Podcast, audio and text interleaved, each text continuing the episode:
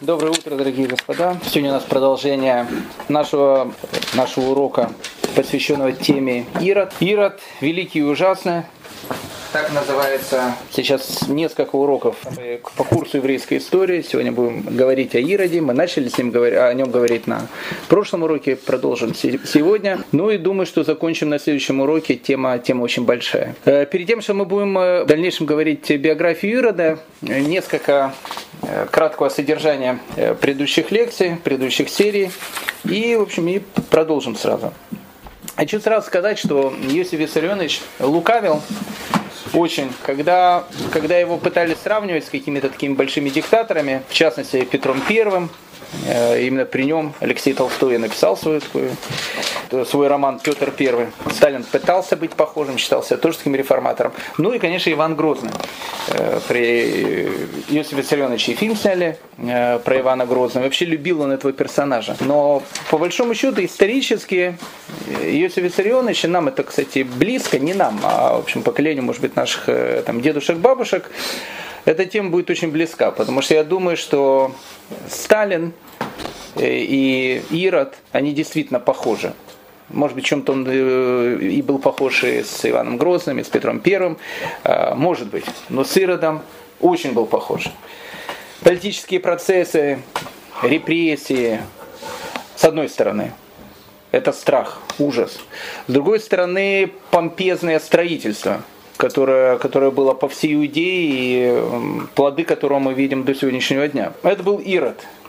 Разобраться в личности этого человека очень, и, и, очень будет нам интересно. И э, самое главное понять, чему нас это учит. Любой урок э, еврейской истории, точно так же, как любая вещь в изучении Торы, должна к чему-то научить. Чему тема Ирода должна научить нас.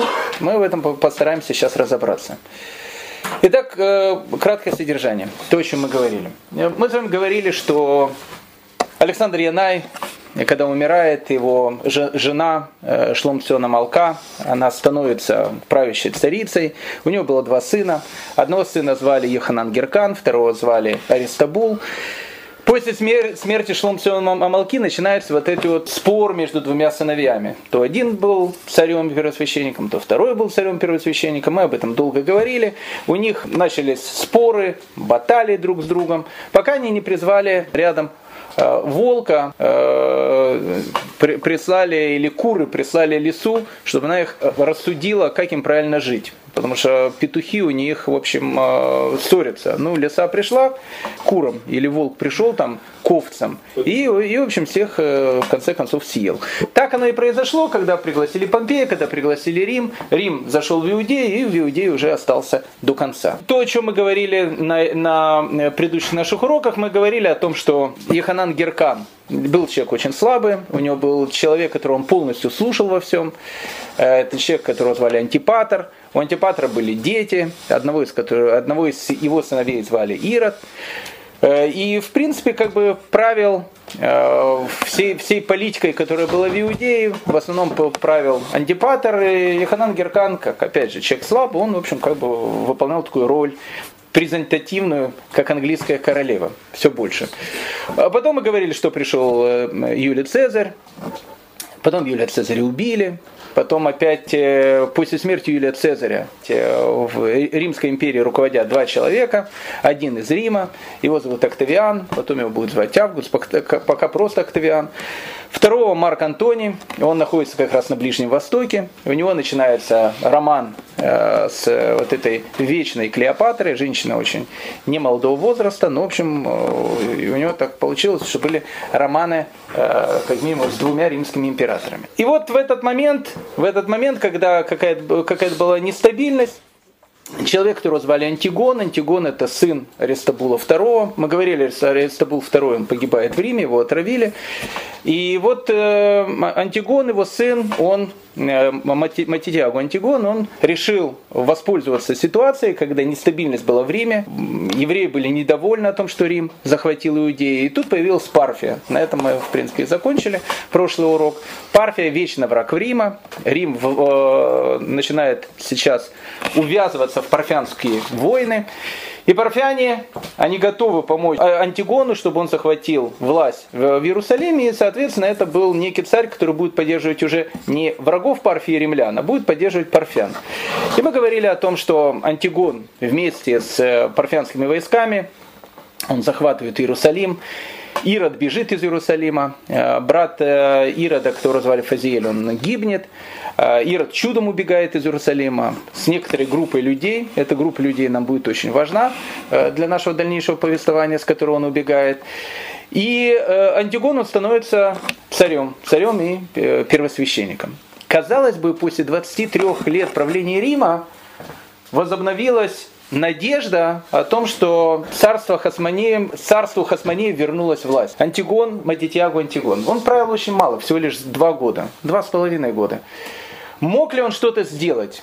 Э, история, она не, не терпит каких-то э, таких предположений, что бы было бы, если бы что-то произошло. Что бы было бы, если в России не было Великой э, Октябрьской социалистической революции. Что бы было бы, если бы, да, если бы Матитьягу Антигон вел бы себя по-другому? Не знаю. Не знаю, был ли у него шанс.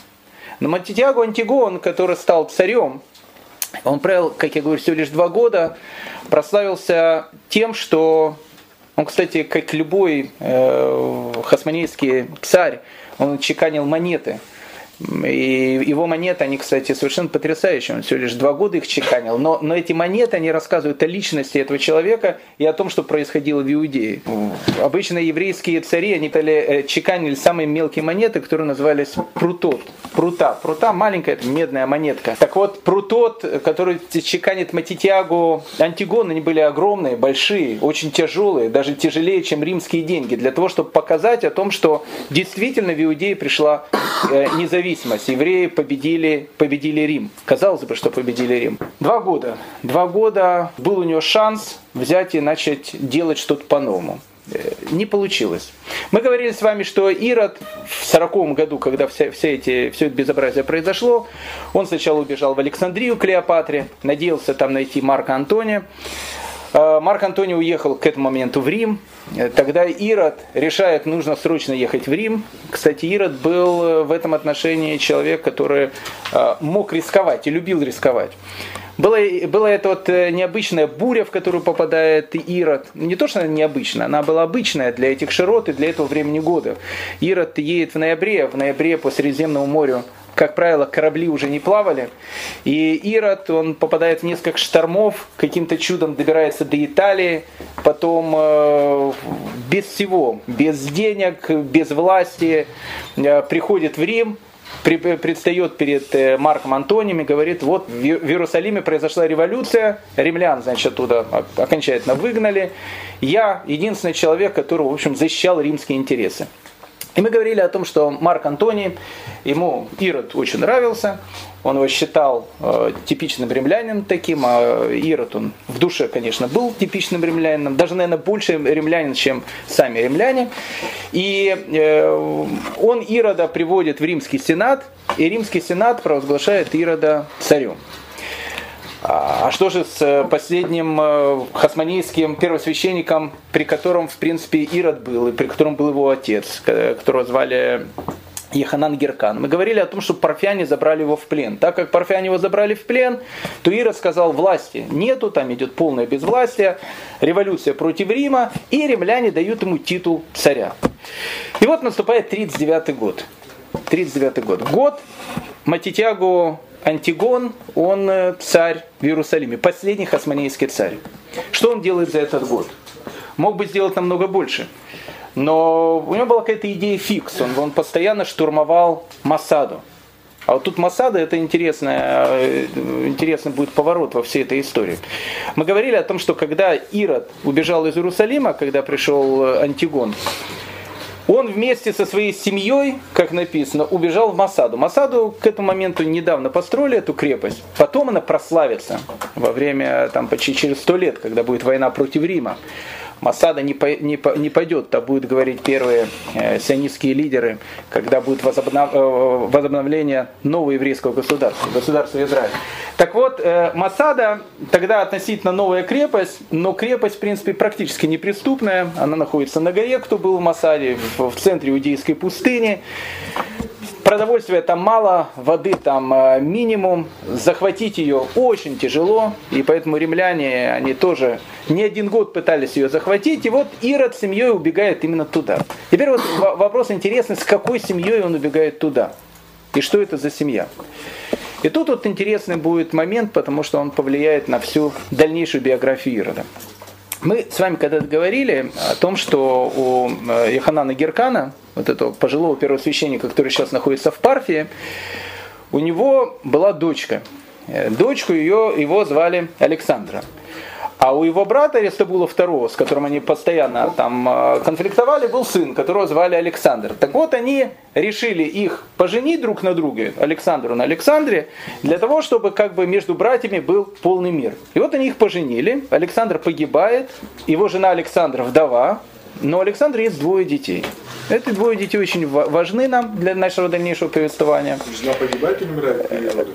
Э, нет, жена жива, Александра ж, ж, жива. Погибает ее муж Александр. А, муж погибает. Теперь, у нее есть двое детей.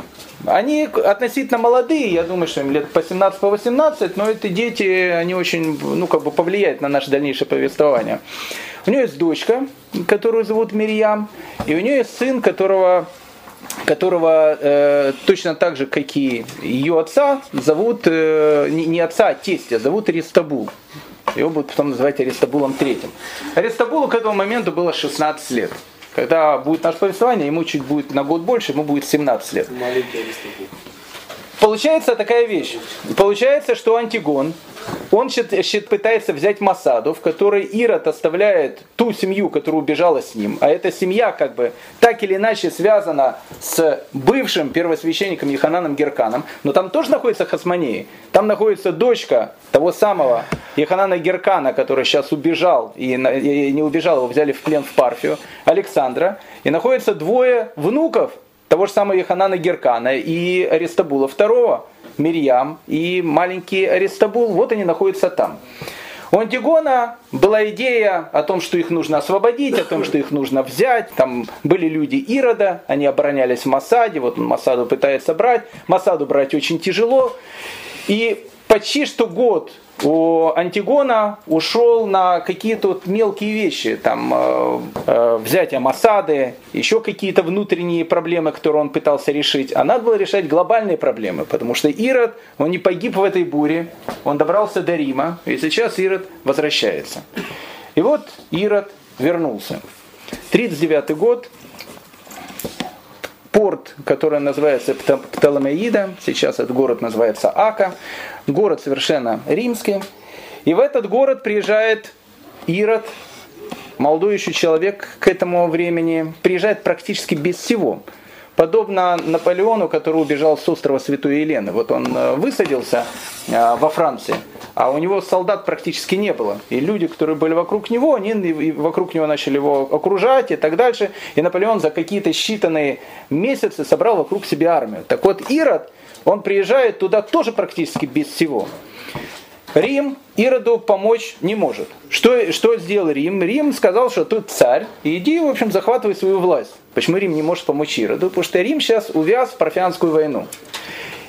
Риму сейчас бросать войска на Иудею совершенно не имеет никакого смысла. Поэтому ты хочешь вернуть себе власть, верни эту власть себе сам. И вот Ирод, авантюризм, авантюризм, ну великий авантюризм, он приезжает вот так в Ака. Приезжает Вака, его встречает там. Кто вы такой? Говорит, я ваш царь. Очень приятно. Где ваше войско, где ваш кортеж? Ну, наверное, какие-то слуги были. Я ваш царь, я пришел, чтобы вернуть свой царский престол. Вот у меня, значит, постановление Римского Сената и так дальше. Ирод знал, кому он это говорил. Дело в том, что город Така это был, как мы говорили, абсолют, абсолютно эллинизированный город. И вообще вот это вся прибрежье, оно было все очень эллинизированное. Там жили греки, они очень были близки греческой культуре. Они очень поддерживали римлян, потому что римляне, они противостояли еврейской культуре. Еврейская культура для них была абсолютно чуждая. И А так или иначе, они постоянно чувствовали о том, что Иерусалим их кто брал себе, кто они от него от, отходили и так дальше. Но Иерусалим и Афины – это два разных полюса, точно так же, как Иерусалим и Рим. Поэтому, когда приходит Ирод, чистый римлянин, и говорит о том, что я, при, я пришел, ребята, для того, чтобы захватить власть в Иерусалиме, когда я ее захвачу, то всем грекам и всем людям, которые живут вот по таким эллинистическим понятиям, у вас наступит полный золотой век. Вы сможете абсолютно прекрасно жить. Его, начинают, его люди, понятно, поддерживают. Во-первых, это человек, который имеет разрешение римского сената. С римлянами никто ссориться не собирается, потому что римляне формально находятся везде вокруг. И Ирод собирает армию. Кто в этой армии? В этой армии евреев не было. В этой армии были греки, в этой армии были самаритяне, э, ну, просто за компанию, потому что самаритяне, они были всегда против евреев. И в этой армии пришли много идумеев. Хотя идумеи, как мы говорили, формально приняли иудаизм, но Ирод это все-таки их клановый ставленник. И поэтому Ирод собирает вот эту армию, которая совершенно не еврейская, и он теперь пытается идти на Иерусалим для того, чтобы отнять власть у законного еврейского царя Матитьягу Антигона. Ну, сразу в Иерусалим ему пойти не удалось, потому что армия еще слабая. И он чувствует о том, что Антигона, все-таки за Антигона вся Иудея, все евреи за него. Он решает, что первым делом нужно пойти в Галилею. Почему в Галилею? В Галилее в этот момент находится тоже огромное количество различных греческих городов. Множество современных городов в Галилее в те времена это были города, в которых практически было греческое население. Еврейское население тоже было, были еврейские города тоже, не, не города, деревни. Но в основном крупные города, такие как Ципори, там, ну не знаю, много таких городов. Это города, в которых преобладало греческое население. Поэтому Ирод понимает, что если он сейчас идет э, в Галилею, то в Галилее его очень многие люди поддерживают, особенно греки, которые там живут. И действительно, они его поддерживают. Они его поддерживают, и, и вся Галилея, она как бы вспыхнула в этом, не то что восстание, она как бы тут же вся перешла на сторону Ирода. Но были евреи, которые жили в Галилее, которые не, не, не собирались возвращения времен Антиоха IV Эпифана, греческого правления, который, в принципе, олицетворял Ирод. И они начинают поднимать восстание. И вот тут Ирод, он увяз в этой галилейской восстании, которое, в принципе, идет два года. С одной стороны, Матитьягу Антигон из Иерусалима особенно ничем помочь не может. Потому что, чтобы э, Матитягу Антигону из Иерусалима попасть в Галилею, нужно пройти Самарию. Самария, она тоже была враждебно настроена, в принципе, к, вообще к евреям, и к, к Матитягу Антигону в частности. Они больше поддерживали римлян как таковой помощи быть не может. Хотя мы видим, что Матитягу Антигон пытается, он какие-то войска туда посылает, отряды туда посылает. Вот сейчас Пальмиру взяли, сирийские войска. Понятно, что э, при поддержке российской авиации и инструкторов и российского спецназа. Поэтому так красиво ее, в общем, Пальмиру взяли. Поэтому, конечно, Матитягу Антигон присылает какие-то отряды в Галилее, но это не была регулярная армия. И вот это вот небольшое, небольшое население Галилеи, которое находится, они столкнулись с Иродом лицом к лицу. Там были страшные вещи, и Ирод показывает себя, вот он начинает себя показывать будущим Иосифом Виссарионовичем, будущим Иродом, с которым мы познакомимся, и который будет так-так похож на всех этих диктаторов. Э, любое подавление восстания, которое было у Ирода, оно было совершенно, совершенно римским, очень жестоким. Э, вырезалось огромное количество населения, целые деревни – если, если какая-то какое-то еврейское местечко или что-то выступало против Ирода, было коллективное наказание. И вот Иосиф Флавий описывает э, страшную такую картину. Он описывает о том, что многие евреи Галилеи, они сказали, господа, это наш последний шанс. Давайте вспомним времена Хасманеев. В Иерусалиме находится наш еврейский, последний хасманейский царь, который есть. Мы в Галилее. Если мы тут выстоим, и они там выстоят, мы сможем вернуть то, что у нас было когда-то. Давайте вспомним, как это было когда-то. А когда-то первые бои, которые вели Хасмане, это же были партизанские бои. Давайте будем уходить в пещеры, вести партизанскую войну. И вот там недалеко от Кенерета, э, в Галилее, там в, в горах, там есть очень-очень много э, пещер. И вот в этих пещерах э, заседали целые большие партизанские отряды. Так будет потом, спустя почти 200 лет, во время восстания Баркобы. Они тоже будут в пещерах. Вообще пещерная война в, в Иудее была очень-очень такая распространенная вещь. И вот там в этих пещерах находятся, находятся целые партизанские отряды. Ироду кто-то говорит о том, что они находятся там. Э, взять их в этих пещерах практически невозможно. Пещера находится на, пещера находится на большой высоте. И все эти товарищи, партизаны, они спускаются вниз по веревочным лестницам. Веревочных лестниц нет. Тогда Ирод говорит, что сверху горы нужно на железных цепях спускаются такие специальные большие вагоны. В эти вагоны сажались солдаты, их спускали по, по, по этой ответственной скале, где находились эти пещеры. Они врывались в эти пещеры и, в общем, убивали солдат, которые там, э, которые там находились. Была страшная резня, которую описывает Иосиф Флавий. В одной пещере, написано, скрывался пожилой еврей со всей своей семьей. И вот в тот момент, когда Ирод не, не Ирод, а войска Ирода, это не, не еврейские войска, понятно, они э, пытаются взять его пещеру, он видит, что вот эта вагонетка, она еще, еще немножко, и она сверху спустится и придет к нему. У него там ничего нет, у него там семья. И он тогда говорит своей семье, что нам делать? Мы сейчас попадем к нему в руки. Это человек э, полный язычник, это человек, который, который является полной противоположности, как хотим жить мы. Давайте, говорит, умрем свободными людьми. Он говорит такую вещь, там со скалы прыгает его жена, потом прыгает вся его семья. Вопрос, я не знаю, с точки зрения Торы, правильно это, неправильно. Они все прыгают для того, чтобы не попасть в руки Ироду. Остается этот последний человек, вот эти войска там один из командиров, они на этой вагонетке спускаются, вот он уже видит, он сверху, еще немножко он а, поравняется с его пещерой, где он находится, и он проклинает Ирода. Он говорит, наступит время, когда этот нечестивец, он тоже, он тоже погибнет, погибнет как последнее животное, и на его похороны не придет ни один человек. Какое время наступит? И с этими словами он прыгает вниз, разбивается и тоже гибнет. Два года идет вот эта вот война в Галилее. Ирод э, на Иерусалиме идти боится, потому что у него, в принципе, сил мало. Но тут, но тут, в общем, римляне. Римляне, они закончили Парфянскую войну. Ну, закончили, как понятно, ничем. Они что-то отвоевали у парфян, немножко. Парфяне им хорошо дали по голове, Парфия остается Парфией. Мы говорили о том, что Парфия и Рим – это две империи, которые воевали друг с другом и в конце концов э, так друг друга и не покорили.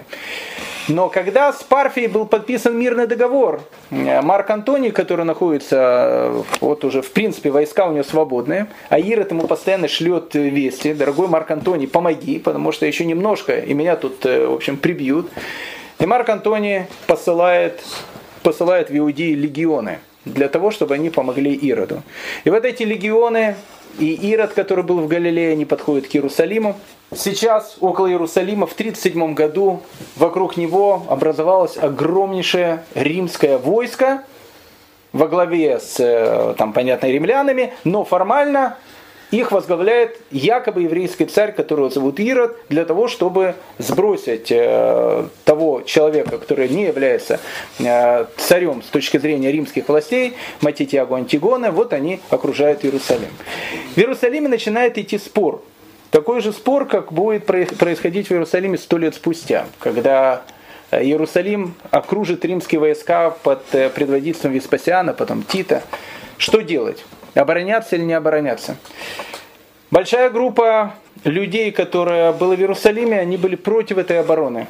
Они сказали, что шансов у нас практически ноль, а все закончится страшной резней. Но другая часть евреев, которая всегда очень такая горячая, особенно это молодежь, они говорят о том, что умрем, но будем защищать свою свободу. В общем, Иерусалим надо защищать. И начинается осада Иерусалима. Она была недолгой, но очень-очень кровавой, 40 дней. 40 дней потребовалось э, римлянам для того, чтобы сломать первую стену. У Иерусалима было несколько стен, несколько стен обороны. Первую стену, потом прошло 15 дней, они ломают вторую стену, и, в принципе, римские войска, они оказались в Иерусалиме. И вот, когда римские войска оказались в Иерусалиме, да, еще какая-то группа, они находятся в Иерусалимском храме, и продолжают обороняться, их тоже в скорости оттуда забрали, всех поубивали священников, как, как это было когда-то, как это будет сто лет спустя. Но тут в Иерусалим начинается что-то страшное. Э, римский полководий Сосий, э, который возглавлял римские легионы, которые пришли на помощь Ирода, э, во-первых, они страшно злые на евреев, потому что 45 дней прошло, не 45, 55 дней прошла вот эта осада. На жаре они там стояли и так дальше. Во-вторых, Сосию Ирод лично пообещал, и все пообещали, что когда они захватят город, то в этом городе есть огромное количество различного там богатства. И в-третьих, э, римские легионы, они в основном состояли из греческого населения, которое жило вот на территории Сирии, которое было в, э, очень антисемитски настроенное. В общем, все это вместе, оно повлекло к тому, что когда город пал, в городе началась страшная резня. Причем резня такая страшная, что описывают Иосиф Лави, э, когда по, по тем источникам, которые были, что врывались в дома, в которых были там семьи, женщины, дети, резали всех, то есть всех резали. Они даже никого в плен не, не брали, просто вырезали весь город. Огромный Иерусалим был в реках крови. Теперь вот эти вот э, разгоряченные, взбешенные солдаты, они начинают орать, у них в домах ничего нету. Нам-то обещали, что тут будет огромное количество золота, и тут кто-то кричит, все золото находится в храме. И вот эта вот толпа начинает бежать в храм, чтобы храме, э, грабить храмовую сокровищницу. Толпа римлян врывается в храм. И тут Ирод, который находится в Иерусалиме, к нему подходят его советники и говорят, э, Ваше Величество, э, ну, во-первых, э, во-первых, все золото, которое есть у вас, сейчас заберут. Оно находится в храме. Это number one. И number two, перед кем вы будете царствовать. Вот завтра, послезавтра вы будете царем в Иерусалиме. Перед кем? Через два дня в Иерусалиме не останется ни одного человека. Это будет город-призрак. Город, в котором будет находиться сотни тысяч трупов. И Ирод, понимая о том, что победа это может быть первого, то есть, с одной стороны победа, а с другой стороны ничего у него в руках не будет, он приходит к этому э, Сосию, к этому римскому военачальнику и говорит, слушайте, ребят, огромное спасибо, что вы мне вернули власть. Я вам очень благодарен. Но сейчас, в конце этого дня, я буду царем над трупами. Вы должны срочно остановить войска. Соси говорит, ну я моих ребят не остановлю. Обещали большие деньги, тут больших денег нету, поэтому все говорят, что в храме, пока они не насытятся, они, в общем, не, не прекратят все эти вещи. Ирод говорит, я заплачу всем. Дайте приказ по армии, чтобы срочно прекратить резню, чтобы срочно выйти из храма, я откуплюсь. Каждому сколько надо, я каждому заплачу. В этом Ирод был таким э, гениальным политиком. Соси дает приказ, резня э, прекращается, Ира дает огромнейшие деньги этим солдатам, этому Сосию, и они уходят. И Ирод становится царем города, который его ненавидит. И народа, который его ненавидит. Город, который наполовину покрыт трупами. А что происходит с Антигоном? Тот момент, когда начинается вот эта страшная резня, войска подходят, э, он оборонялся в крепости, и он видит, что крепость, ну там, час-два она будет взята, он выходит перед римлянами, так пишет, во всяком случае, Йосиф Лави, падает перед ним на колени и говорит, «Э, прошу только одного, оставь жизнь. Мой отец в свое время, он погиб тоже за Рим. Он, он был прав, потому что его отец э, Э, его отец э, Аристабул II, он э, погибает в Риме, потому что он хотел в свое время помочь Юлию Цезарю. И он говорит, я прошу, отдай мне только жизнь. Соси не знает, что делать с бывшим царем, потому что приказа не было, что с ним делать. Он ему оставляет жизнь и увозит Антигона в Антиохию. В Антиохии находится Марк Антоний. Марк Антоний, видя вот этого Антигона, он его тоже знал еще мальчиком, когда он еще был в Риме вместе со своим отцом. Э, он говорит, мы его трогать пока не будем, мы его оставим на, на будущее, потому что когда я вернусь в Рим, я буду делать триумф, потому что я победил э, там многие народы, в частности иудейское восстание победил. И вот он будет идти за триумфальной телегой, будет идти связанный царь, это будет очень все красиво выглядеть и так дальше. Поэтому он, он был человек Антигон симпатичный, а римляне очень любили, чтобы была такая внешняя красота. Зрелище. Зрелище такое, да. Поэтому давайте оставим его в живых. Ироду, который находится в Иерусалиме, практически разоренным. Живой Антигон не нужен. Поэтому он начинает э, писать письма э, Марку Антонию о том, что он очень просит Антигона убить. Марк Антоний говорит, ну я ему обещал, что я ему даю жизнь, мы его приведем в Рим. Не волнуйся, он, он теперь тебе совершенно безопасный. Но Ирод понимает, что эта безопасность очень-очень иллюзорная, потому что пройдет немножко времени, и иди знай, как повернется колесо фортуны, колесо истории. Антигон опять вернется в Иерусалим. Он дает Марку Антонию какую-то огромную взятку. Вообще Ирод был то, что мы, то, что мы называем хевроман. Его все очень любили. Он очень, очень умел красиво общаться с людьми. Э, и он, в общем, убеждает Марка Антония, что Антигона, как врага Рима, надо убить. Причем убить его нужно было так, чтобы смерть это была очень позорная. А позорная смерть для Ирода была очень важна. Очень важна. А что, что такое была позорная смерть? Не позорная смерть для римлянина, когда римлянин убивает себя сам. Если он не убивает себя сам, его, его могут просто ну, убить мечом. Если даже его не убьют мечом, его могут отрубить голову, но отрубить голову мечом. Самая позорная смертная казнь, которая была, это либо распятие на кресте, ну, или ядом мог там принять, либо распятие на кресте, ну, висельницы они редко, они обычно на крестах распинали, либо, либо отрубание головы топором. Отрубание головы топором, это, это так, так обычно убивали разбойников. То есть разбойников, вид позорной казни в Риме, это когда рубили голову топором, обычным топором, который разделывают мясо, не мечом, которым сражается в бою, а топором. Так вот, Страбон пишет о том, что Ирод дал какие-то огромные совершенно деньги, чтобы последнего э, еврейского хасманийского царя убили таким страшным образом. И Антигону отрубает голову топором. И на этом Антигон погибает. И в принципе сейчас мы можем говорить о конце э, Хасманейского царства.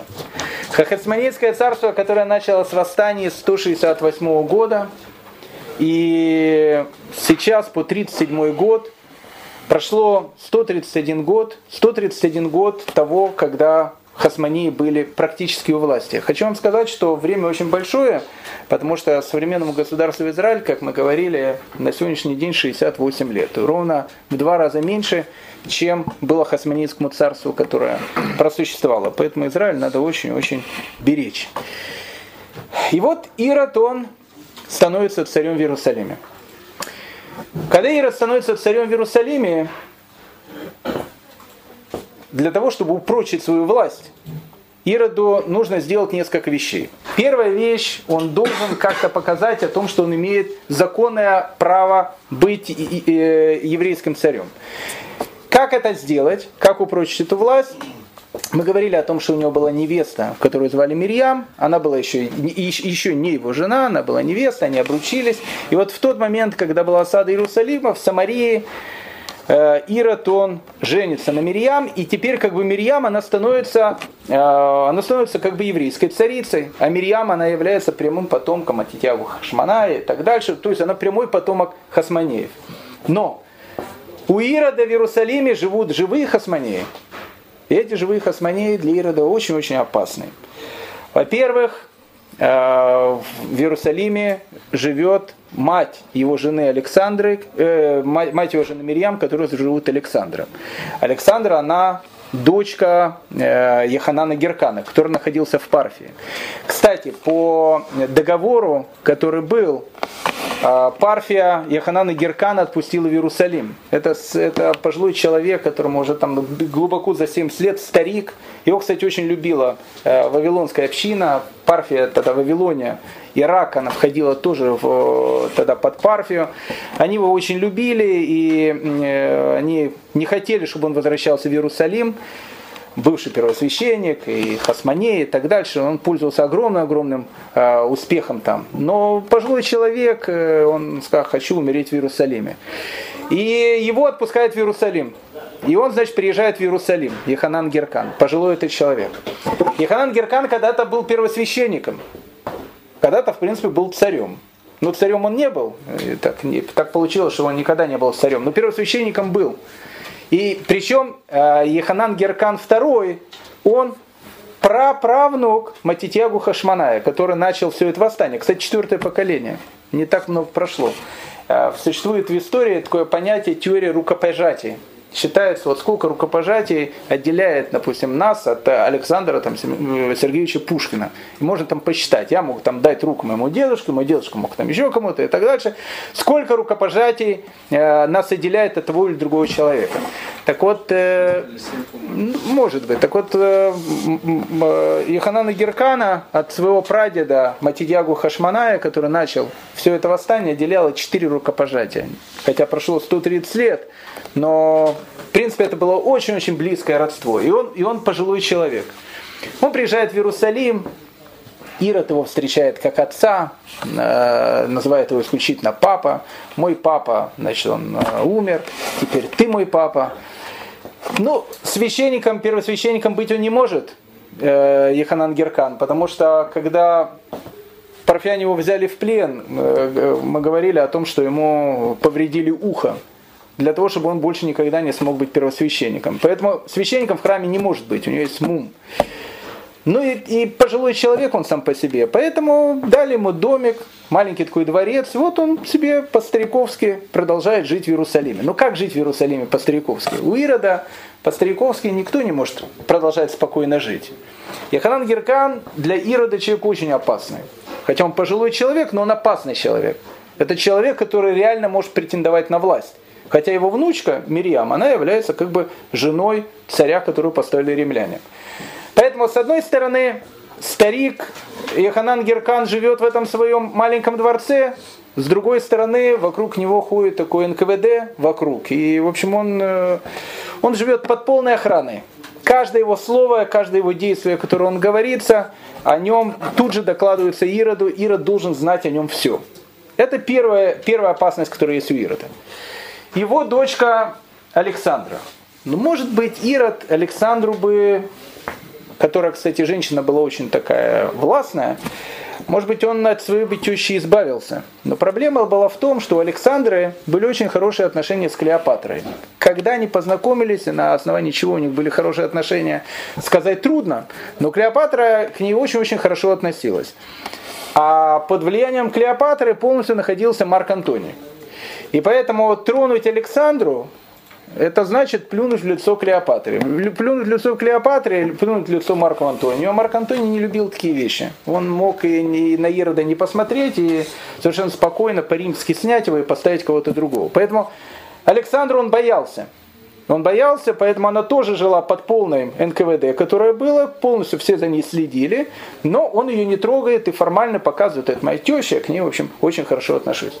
Но у Александры двое детей. Мирьям его жена.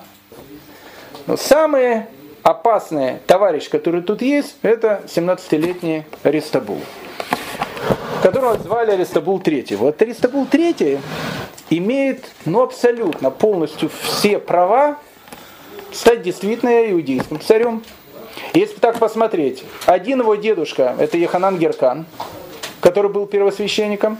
Другой его дедушка, это Аристабул II, который какое-то время был царем. У него полная царская власть, то есть, ну, то, то есть полное царское наследие, которое может быть. И вот этот 17-летний Аристабул, э, брат Мирьям, Ирода волновал больше всех. Что с ним делать? Тут так получилось, такая, такие были вещи, что нужно было выбирать первосвященника. Ирод не хочет Аристабула, этого 17-летнего пацана, делать первосвященником. Опасно. В принципе, в Иудее было принято, что первосвященник это человек, который имеет полную власть. Тогда кто такой Ирод? Ирод это человек, который не имеет никакого, никаких прав вообще на власть. Ему дал римский сенат власть только потому, что В те времена Рим выгнали, а сейчас Рим никто не выгонял. Рим как бы он тут вокруг, пожалуйста. Теперь законы наследник э, иудейского престола, получается, как бы этот мальчик Аристабул III. Но взять Аристабула III убить, брата его жены, он тоже не мог. Поэтому Ирод находился в такой вот э, находился в такой вот э, непонятной ситуации, что делать дальше. А тут надо выбирать первосвященника. И Ирод решает о том, что первосвященником лучше всего избрать человека извне который не будет никак связан с, э, с, евре... с Иудеей. И с другой стороны, это человек, которого как бы будет поддерживать и диаспора, и будет поддерживать евреи, которые живут э, в Израиле. Такого первосвященника нашел, нашел он в Египте. Человека, которого звали Ханания, мы о нем практически ничего не знаем, приглашает его в Иерусалим и, в общем, как бы говорит, что вот этот человек должен стать первосвященником. И Ханания становится первосвященником. Для Александры мамы э, Аристабула III и мамы Мирьям, это был плевок в лицо.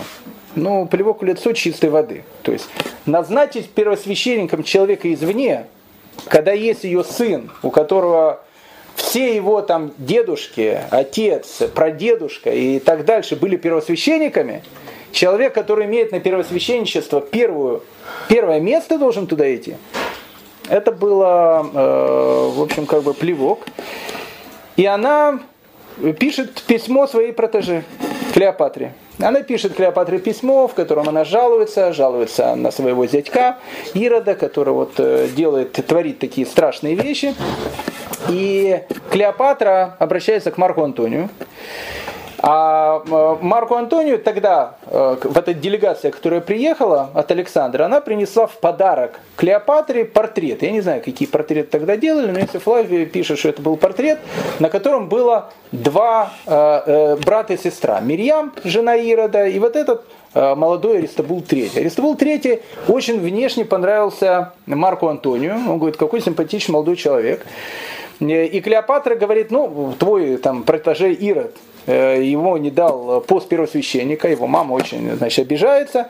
Ну, и Марк Антоний пишет Ироду письмо о том, что смотри, э, то, что ты делаешь, это некрасиво, в общем, ты должен первосвященничество дать этому молодому человеку, Аристобулу Третьему.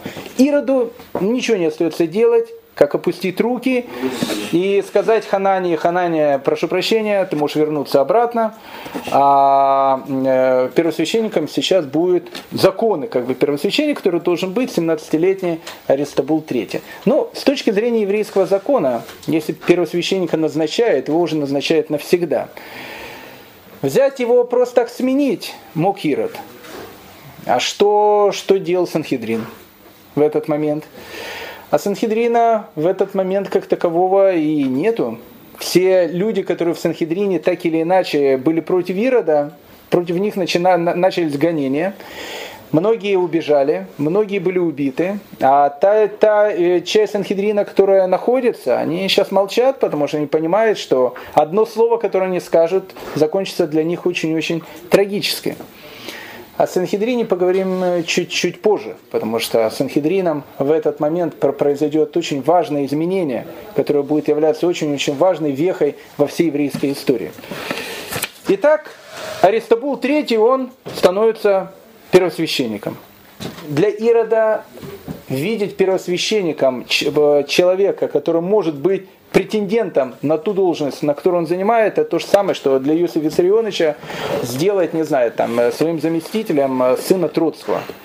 Это, ну, как бы, это вещи совершенно несовместимые. И тут э, праздник Суккот. Праздник Суккот 35 года. 35 года до новой эры. Все евреи пришли в Иерусалимский храм, как обычно, праздник Суккот очень радостный такой праздник, праздник возлияния воды и так дальше. И вот э, на праздник Суккот, это был первый год, когда евреи увидели своего первосвященника. А первосвященника, который они увидели, это был потомок Матитягу Хашманая. Это был тот потомок Хасманеев, у которых а евреи это чувствовали, что власть Хасманеев закончилась. Ими руководит человек, который является ну, как бы человеком, который уничтожил вот это царство Хасманеев. И тут они видят первосвященником этого красивого молодого человека, который является прямым потомком Хасманеев. И какая была, какое было ликование в храме. Народ, когда видел этого первосвященника, народ ликовал. Когда первосвященник, вот этот э, Аристабул III, он выходит из э, Бейта Мигдаша, его встречает толпы народа, которые кричат, ликуют и говорят, чтобы он долго жил, их э, первосвященник Аристабул. Ирод, который находится недалеко во дворце, а весь Иерусалим находится под э, его тайной э, службой, частной полиции, которая докладывает ему абсолютно все, что происходит в Иерусалиме, к нему приходят и говорят, что ну вот, э, как бы Иеристабула, э, весь Иерусалим, э, ну, чествует как царя. Все, все, этим, все это, Ваше Величество, плохо может закончиться. И Ирод понимает, что все может плохо закончиться. Заканчивается праздник Суккот, и тут э, мать э, этого Аристабула III и его жены Мирьям в городе Иерихон, она, у нее там была э, как бы такая зимняя резиденция, потому что дело уже происходит ближе к зиме, Сукот заканчивается. А, она приглашает туда а, всех своих э, близких на какое-то мероприятие. Я не знаю, к чему она была посвящена. Ира туда тоже приходит как царь. Все-таки это ее, значит, как бы не зять, а, ну, в общем, муж ее дочери. А она дочь приглашает, Ирода приглашает, э, там, сына своего первосвященника Ристабула третьего приглашает, в общем, приглашает всех. Там был большая у них трапеза. Иосиф Лавий описывает этот пир, который там был. Все было очень чинно, все было очень красиво. Э, Ирод э, к этому Аристабулу третьему, первосвященнику, относился с огромным уважением. Это наш первосвященник. Но как еще к первосвященнику можно относиться, хотя ему было на этот момент всего лишь 17 лет. На следующий день был очень жаркий день. Очень жаркий день, и там, как в любом дворце, Э, как было принято в римских виллах того времени, был большой бассейн. Э, и вот, э, ну, как бы сказал Ирод, жаркий день, надо бы там в бассейне, в бассейне покупаться, поплескаться и так дальше. Молодой первосвященник Аристобул III э, решил тоже покупаться в бассейне, входит в бассейн, э, вся, все гости куда-то разошлись с коктейлями, не знаю, с барбекю, я не знаю, ну, кто, кто куда разошелся, Аристобул III в бассейн окунулся, э, как бы никто не замечает, где он, вдруг крик. Что-то случилось с первосвященником. Все быстро побежали к бассейну, смотрят, он лежит бездыханный э, на земле рядом с бассейном. Стоят рядом люди Ирода, э, говорят, страшная вещь, э, молодой захлебнулся в бассейне. Несчастный случай. Несчастный случай. Ирод плачет, и, ну, в общем, как бы тут было, в принципе, ну, белыми нитками шито как он мог утонуть в бассейне. Бассейн-то не пятиметровый, и молодой человек, у него не было никаких ни припадков, ничего. Ну, факт остается фактом, мертвый. Это был третий мертвый. На следующий день Ирод устраивает помпезные похороны в Иерусалиме. Он идет за этой, за этой гробом, которые, которые несут этого молодого мальчика, этого последнего представителя рода Хасманеев Аристабула III плачет и так дальше, рвет на себе волосы. Александра, мать покойного Аристабула, она это дело, э, понятно, так не оставила. Она пишет письмо Клеопатре. Пишет письмо Клеопатре, в котором говорит о том, что дорогая, не знаю, подруга, царица, заступница, не знаю, как она ее называла, происходят страшные вещи. Ирод э, убил моего сына, который был первосвященником, который так э, понравился твоему другу Марку Антонию. У нас происходят вообще какие-то страшные вещи. И поэтому я прошу полное заступничество Клеопатры о том, чтобы как-то в этом деле разобраться. Клеопатра, которая тоже на это отреагировала очень так, э, ну, не знаю, как-то восприняла это, она подошла близко к сердцу, подошла к Марку Антонию и говорит, слушай, вообще там э, страшная вещь происходит в Иудее. И Марк Антоний пишет гневное письмо Ироду о том, что он требует от него, он тогда находился в Ладокии, чтобы он срочно туда приехал и дал полный ему отчет о смерти, о смерти молодого Аристобула III, потому что ходят разные слухи, ходят о том, что это было политическое убийство. Он должен туда приехать и дать ответ.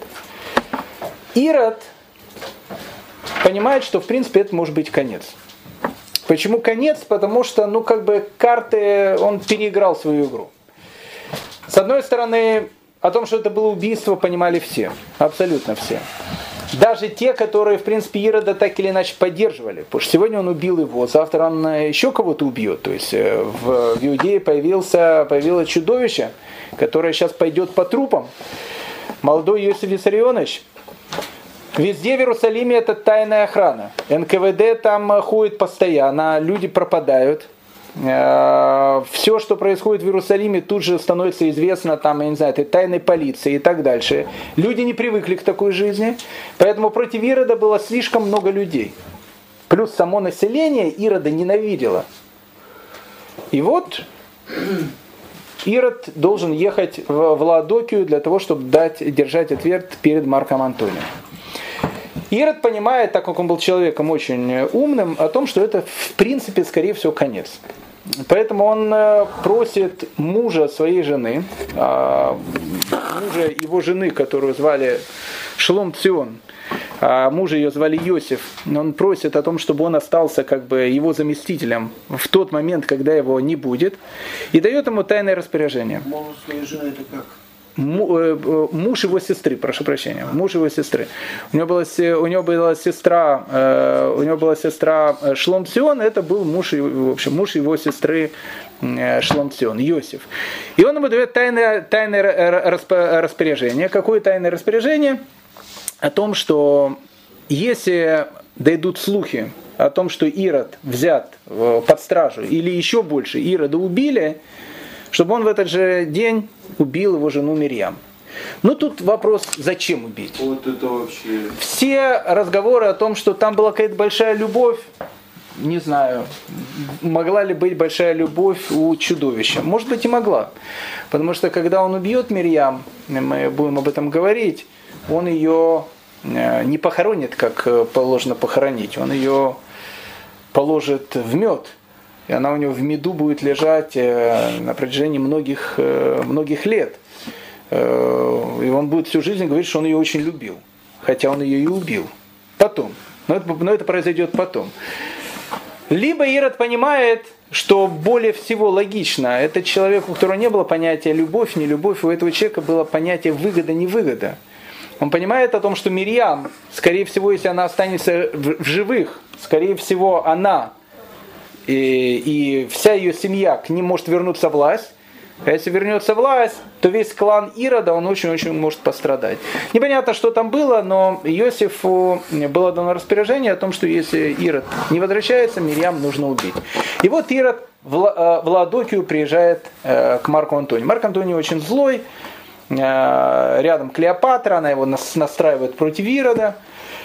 И Марк Антоний говорит, ты должен дать ответ, что, что у вас произошло. И Ирод, человек гениальный в этих отношениях совершенно. Во-первых, он при, при, приезжает с огромными подарками. Во-вторых, перед тем, как дать ответ, он Марку Антонию пишет, дает просто такое э, описание политической ситуации, что происходит в мире, и в частности, что происходит в Иудее. Он говорит, дорогой э, Марк Антоний, ну, во-первых, то, что я его убил, этого несчастного мальчика, это все слухи. Я его очень любил, любил как сына, утонул, мы это дело все расследуем, убийц пока найти не можем. Скорее всего, несчастный случай, захлебнулся, ему плохо стало, солнечный удар, там, там э, тысячи разных вещей. Но самое главное, говорит Ирод, я понимаю, что Марк Антоний может не поверить мне, я могу уйти, мне царская власть совершенно не нужна. Но, дорогой Марк Антоний, а что будет завтра, когда я уйду? Ведь отношение-то к Риму вокруг, оно очень-очень отрицательное. Они-то все помнят эти все османейские войны. И должен вам сказать открыто, не очень любят у нас римлян. А почему они любят? Потому что я царь. Если я уйду завтра, я боюсь, дорогой Марк Антоний, что послезавтра с войсками ты придешь обратно в Иудею. И там начнется то, что Риму совершенно не нужно. И Марк Антоний понимает о том, что он, э, он таки прав.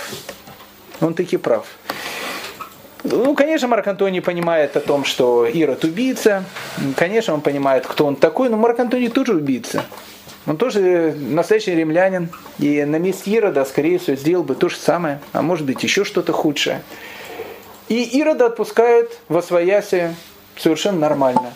Он возвращается в Иерусалим. Но в те времена страшные э, не было даже пятой, и не говоря уже о шестой модели айфона, и не было интернета. А раз не было интернета, то люди, они жили слухами. О том, что в Ладокию, когда Ирод ехал, он ехал туда с тем, что, скорее всего, живым он оттуда не уедет, знали все. О том, что Марк Антоний на него его плохо принял, видели люди в Ладоке, они тоже об этом знали. Что происходило дальше, не знал никто. Но слухи, слухи, они начинают быстро идти, эти слухи дошли до Иерусалима. И до Иерусалима они дошли уже в совершенно в другом искаженном виде. И по этим слухам Иродова и нет уже в живых. Марк Антоний, он э, услышал о том, что он сделал это страшное преступление. Ирод был казнен. Сейчас сюда едут римские посланники для того, чтобы решать, какая, э, какое будущее ждет иудеи. И Иосиф, муж сестры Ирода, который должен был убить Мириам, понимая о том, что ситуация она полностью переменилась, приходит к царице и говорит, Ваше Величество должен вам раскрыть секрет насчет вашего покойного мужа. А ваш муж покойный. Вот э, слухи доходят из Ладоки, что он казнен. Какие слухи? А Иосиф-то понимает, что если сейчас Мирьям, она станет царицей, то первое, что будет делать, будет бить семью Ирода, которая была вокруг него. Ему это совершенно не надо. И он к ней приходит и говорит, «Э, ваше, ваше Величество, вот вам письмо, в котором написано, что Ирод сказал, что если он будет казнен, я должен вас убить. Так вот я к вам прихожу и даю вам это письмо, чтобы вы увидели мое верноподническое отношение к вам. Мирьям, увидя это письмо, она и так э, своего мужа, э, скорее всего, мягко говоря, недолюбливала. После этого она его возненавидела. Ирод становится но просто становится неким символом зла по всему Иерусалиму. Иерусалим, весь Иерусалим живет тем, что Ирода нету. И сейчас, э, и сейчас будут какие-то новые изменения власти. И вот в этот момент, в момент всеобщего веселья, Глашатай сообщает о том, что к Иерусалиму приближается какой-то большой кортеж. И когда на этот кортеж посмотрели поближе, оказалось, что вернулся Ирод. Ирод возвращается в Иерусалим. И тогда уже Ироду рассказали все. И про Иосифа, который Мирьям э, письмо показал. И вообще все, что происходило в Иерусалиме, рассказали. Первое действие, конечно, которое делает Ирод, он убивает мужа своей сестры Иосифа. Э, сестра, наверное, такая же была, как и брат. И начинаются очередные репрессии. И Иерусалим, в котором сейчас была радость, по поводу смерти Ирода опять молчит. Потому что тайная полиция везде бегает. И кто в Иерусалиме тогда что-то говорил плохое насчет Ирода, обычно плохо это все дело заканчивалось. А тут во всем мире начинаются очередные перемены. И в эти очередные перемены как бы Ирод э, должен теперь будет сыграть очередную какую-то свою роль. 32 год до новой эры два э, соправителя Рима, они начинают враждовать и воевать друг против друга. С одной стороны это Октавиан, с другой стороны это Марк Антоний. Ну, Ирод он-то за Марк Антония, потому что Марк Антоний находится там, на Ближнем Востоке, Октавиан находится там, далеко в Риме. Но война у них идет не на жизнь, а на смерть. И в 1931 году около городка, который назывался Аксиум, происходит вот это историческое сражение. Сражение между войсками Октавиана и сражение между войсками э, Марка Антония. И Марк Антоний был разбит полностью. И Ирод, после того, как Марк Антоний был полностью разбит и убежал в Египет к своей любовнице Клеопатре, он сейчас понимает, что он находится в очень плохом состоянии, в очень плохом. Сейчас сюда придет Октавиан. Для Октавиана Ирод это человек, который все знали, полностью поддерживал врага Рима, Марка Антония. И, и что сейчас первое, понятно, произойдет, Ироду просто оторвут голову. Это было понятно. Плюс еще 31 год был не просто годом э, вот этом э, сражения при Аксиуме, когда э, Октавиан полностью разбил войска Марка Антония.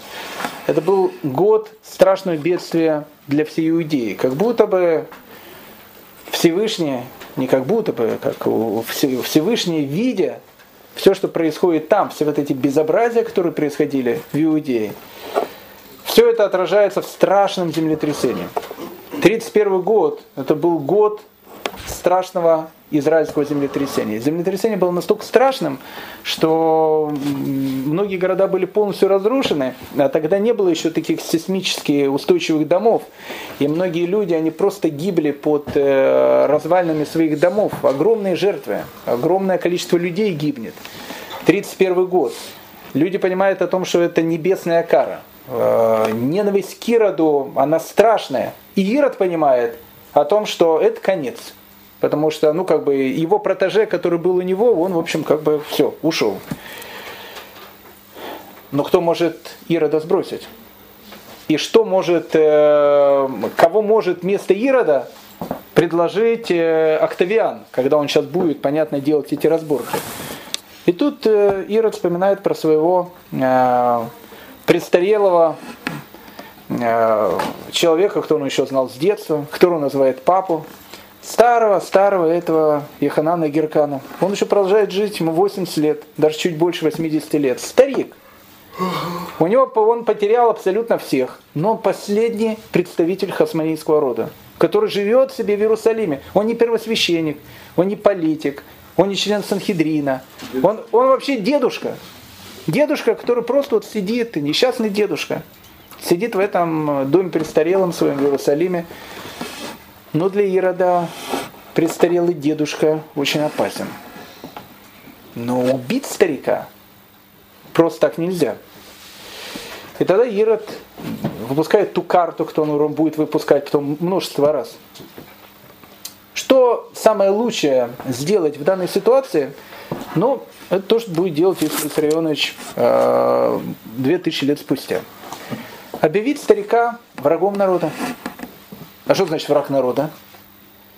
Враг народа, который там, я не знаю, с какой, британской, с японской разведкой, ну, придумать можно все, что угодно, э, ведет тайные переговоры по полному свержению власти, полный враг народа. Были написаны какие-то поддельные письма, этого старика вызывает э, на какой-то суд, на этом суде сидят люди Ирода. Ну, быстро все эти вещи происходят. Объявляет его врагом народа. Старик э, говорит о том, что он вообще э, даже не знает, что в политической ситуации мира происходит. Он пожилой человек. К тому моменту 80-летний старик, это сейчас как 120-летний старик. Он абсолютно от всего оторванный. Но, если не больше. Но Ироду не нужен живой последний представитель рода Хашманаев. И быстрый суд, и в результате этого быстрого суда выносится смертный приговор. И Ханана Геркана убивают. Убивает и Ханана Геркана. Остается два последних представителя рода Хасманеев. Александра, которая мать его жены, и его жена Мирьям. И Ирод, который не знает, что будет, потому что э, Октавиан, он подходит к границе Израиля, и Ирод понимает о том, что нужно к нему идти навстречу, и, в общем, надо что-то говорить, потому что не сегодня-завтра он войдет в Иудею. Ирод приезжает э, к Октавиану, ну, ну, ну и что, что он сейчас должен говорить? Тут, казалось бы, это уже ну, совершенно проигрышный вариант. Он будет говорить, что он не поддерживал Марка Антония, все знают, что он поддерживал Марка Антония. Причем поддерживал его в войне против Октавиана. То есть он враг Рима сейчас. Типичный враг Рима. А в Риме с врагами Рима разговор был очень короткий. И тут Ирод опять проявил свою гениальность. Он приезжает э, к Октавиану, встречает его, причем, причем как он приходит к, к, к Октавиану. К Октавиану он приходит совершенно в таком театральном виде. Он снимает с себя эту царскую диадему, одевается в простую одежду, простого человека, приходит к Октавиану, в руках держит царскую корону, отдает ему и говорит, э, там, уважаемый, уважаемый Октавиан, пожалуйста, я отдаю все, что у меня есть, становится на колени и говорит, что я не буду ни в чем оправдываться. Наоборот, я скажу вам честно, я был верным другом Марка Антония. Я был его верным другом. Я ему всегда помогал во всех его вещах. Каждая вещь, которая тут была, Марк Антоний всегда мог на меня положиться. И я остался верен ему и, и сейчас. Но сейчас, когда он погиб, я был ему верен не потому, что я был верен Марку Антонию, я ему был верен, потому что я был верен Риму. Он тогда был у нас олицетворением Рима. И я ему был верен, потому что я, я был верен Риму, власти Рима. Сейчас, когда он ушел, я верен вам, уважаемый Октавиан. И буду вам верен так же, как был верен ему. Потому что мне даже все равно, что вас будет Октавиан. Даже если придет другой, я, я все равно останусь верен Риму. Гениальный такой ход. Октавиан смотрит и вправду вот такой римский патриот. И опять же, Ирод, он, э, как обычно, пришел с огромными подарками, и он был человеком, который очень умел расположить к себе. И Октавиан говорит ему, ладно, я вернусь после Египта, а ему надо же при, прийти в Египет, потому что там еще Марк Антоний, э, и мы с тобой разберемся. И Ирод ему начинает помогать. Опять же, начинает помогать. Тут из э, Сирии был какой-то недобитый отряд гладиаторов, которые решили прорваться через Иудею для того, чтобы прийти в Египет, чтобы помогать Марку Антонию. Такират этих самых гладиаторов поймал на границе, всех поубивал. И об этом сообщили Октавиану. Посмотрите, вот видите, он действительно он теперь воюет против Марка Антония, он, наоборот, помогает полностью. Плюс он дал огромные деньги. Когда Октавиан должен был идти в Египет, а он проходил через э, Иудею, понятно, ему дали огромное количество продовольствия. Ирод дал ему такие подарки, что были непонятно, откуда у маленького царька такие огромные деньги. Октавиан приехал э, в Египет, ну, э, продолжение, концовку этой истории все видели, знают из голливудских фильмов.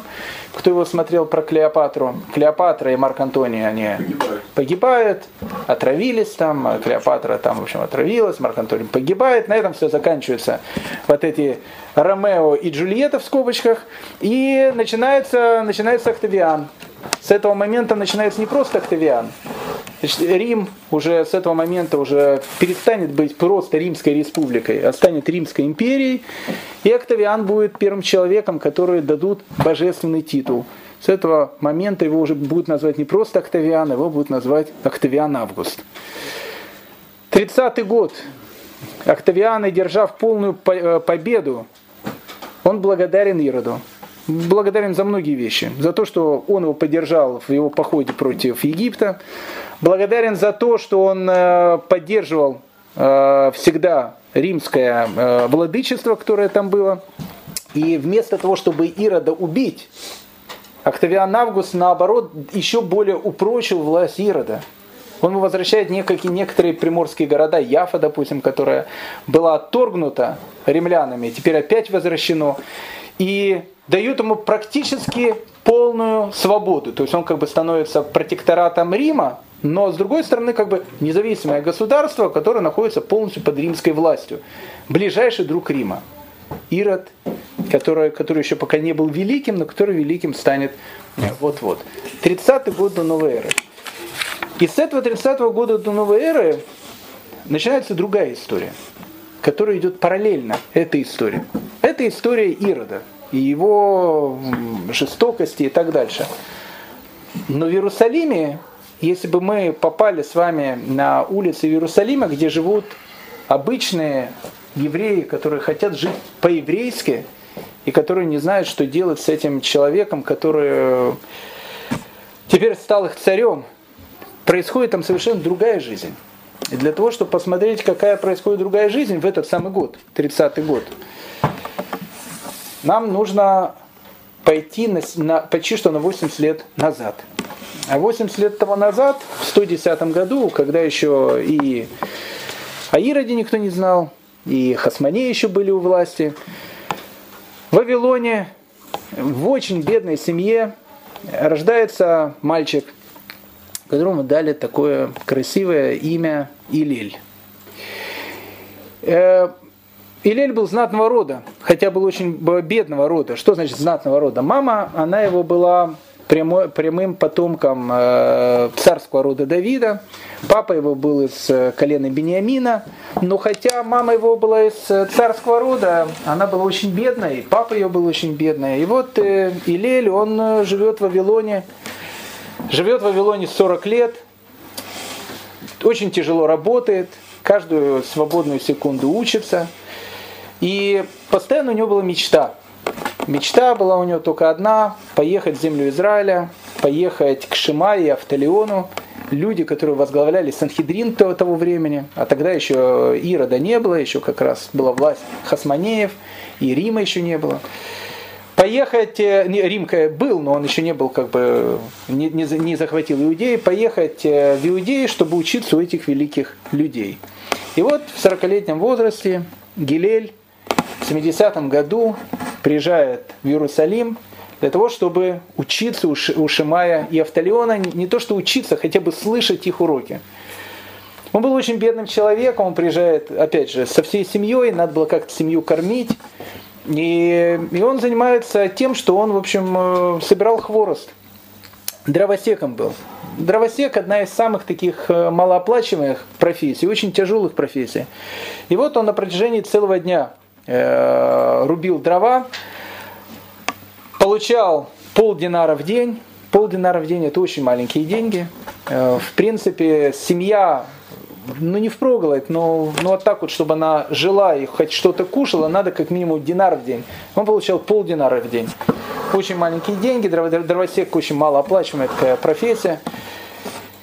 А каждый вечер когда он уходил с работы, он должен был приходить, он шел в Ешиву, там, где преподавал Шамай Автолеон, для того, чтобы слушать их уроки, э, уроки Торы. А Ешива, она находилась как бы в Иерусалиме, но не в центре города. Написано, что она находилась на поле. То есть это либо поле было за Иерусалимом, хотя это странно, но скорее всего она где-то находилась в какой-то такой, ну, э, ну, такой вот, скажем так, на окраине Иерусалима. И там находился такой привратник. Привратник непонятно, в чем он находился, по одному из мнений находился так, как она а, была где-то в поле, чтобы просто так люди не ходили. С другой стороны, привратник там находился, чтобы не пускать э, просто так каких-то людей, чтобы не мешали учебе э, великих людей Израиля, которые были. Там учил Шамаев Талион. Для того, чтобы туда попасть, нужно было быть учеником. А Гелель был никому неизвестным человеком. Он был очень знающим человеком. Но, в принципе, он приехал только из Вавилона. Денег у него не было, ничего не было. Жили на каком-то схеруте, на какой-то съемной квартире. И вот он из этих полдинара в день, которые он получал, он половину этой суммы отдавал этому привратнику, для того, чтобы он его вечерами пускал туда. И вот он заходил в эту вот ешиву большую, где э, шли э, дискуссии, и где-то в уголочке сидел и слушал. Слушал э, слова этих великих людей. Однажды, дело это было где-то в декабре, в декабре, в январе, в Иерусалиме и сейчас снег бывает. И когда, кстати, в Иерусалиме холодно, то там холодно уже по полной катушке. Однажды он э, пришел очень поздно, после работы, была очень холодная погода, привратника уже не было, и дверь, она была закрыта. А э, это был вечер пятницы. И обычно у Шамая Талиона и у какой-то небольшой группы, которая была у них, они в ночь между шабатом, между пятницей и субботой не спали, они учили, учили Тору целую ночь. Привратника не было, попасть туда было невозможно. И, а он так хотел послушать, о чем они говорили, он каждый день э, слушал их, э, их речи. И он тогда подумал о том, что он залезет наверх. В крыше всегда было так называемое дымовое окно. Дело в том, что в любом доме была обычно стояла печка, которая, которая там топила. Как правило, не было таких труб, как они появились потом. Было смотровое и домовое окно, через которых дым выходил и через которое свет входил. Было очень холодно, это была пятница вечером, и он э, так вот прилег к этому окну для того, чтобы слушать о том, что там э, они говорят внизу, э, в этом доме. Вечером пошел очень сильный снег, и Гилель уснул. Уснул, как бы не то, что уснул, он замерз. Рано утром, когда уже ну, светает относительно поздно, они вдруг видят, э, говорит э, Шимай спросил у Автолеона, тебе не кажется, что как-то странно? Обычно, ну как бы, по, по времени уже должно быть светло. То есть свет уже должен проходить через это окно, а мы до сих пор при свечах. Какая-то темнота. Они посмотрели наверх и видят наверху, что заслонил какой-то человек. Выбежали оттуда там с людьми, смотрят замерзший человек они э, взяли, э, привели его в Ешиву, это был шаббат, и тогда говорит Шамай, что этот заслуживает, чтобы ради него и шаббат нарушили. Сняли его, дали ему теплую воду, обтерли его горячей водой. И тогда они узнали о том, что вот есть такой необычный человек. Откуда ты приехал? Я приехал из Вавилона. Как тебя зовут? Илель. А я у вас каждый урок я прихожу к вам, э, не видите меня, я там в уголке сижу. Я просто не мог пропустить ни одного дня занятий. Ну, если ты такой человек, приходи к нам, без всяких этих, мы скажем, чтобы тебя пускали к нам, приходи к нам слушать. И вот в этом самом 30-м году, в этом самом 30-м году происходит, с одной стороны, страшные события, которые были с Иродом связаны – с другой стороны, происходит новая вещь, которая очень-очень повлияет на всю дальнейшую еврейскую историю. Не Ирод, а та вещь, которая должна произойти. Главой Санхедрина в 30 году избирается вот этот человек, который 80, которому 80 лет, который 40 лет назад приехал из Вавилона. Его назначают главой Санхедрина. Это становится человек, который, которого будет назвать Илель. И не просто Илель, его будут называть Илель Азакен. Потом с ним будет Шамая. Это будет две школы. Школа Шамая, школа Илеля. И с этого как бы начинается длинная-длинная история. Потому что отныне все духовные руководители еврейского народа на последующих почти что полтысячи лет будут потомки этого великого человека. Этого человека, которого звали Илеля Закен или старец Гилель. О Гилеле и Шамае мы поговорим чуть позже, но очень важно э, сказать нам, связать два вот этих события. С одной стороны, ужасный Ирод, с другой стороны, новая надежда, которая появляется в Синедрионе, в Санхедрине, потому что с приходом Гилеля начинает изменяться и еврейская жизнь, которая была в земле Израиля. Ну, в общем, продолжение в следующий раз. Спасибо большое всем.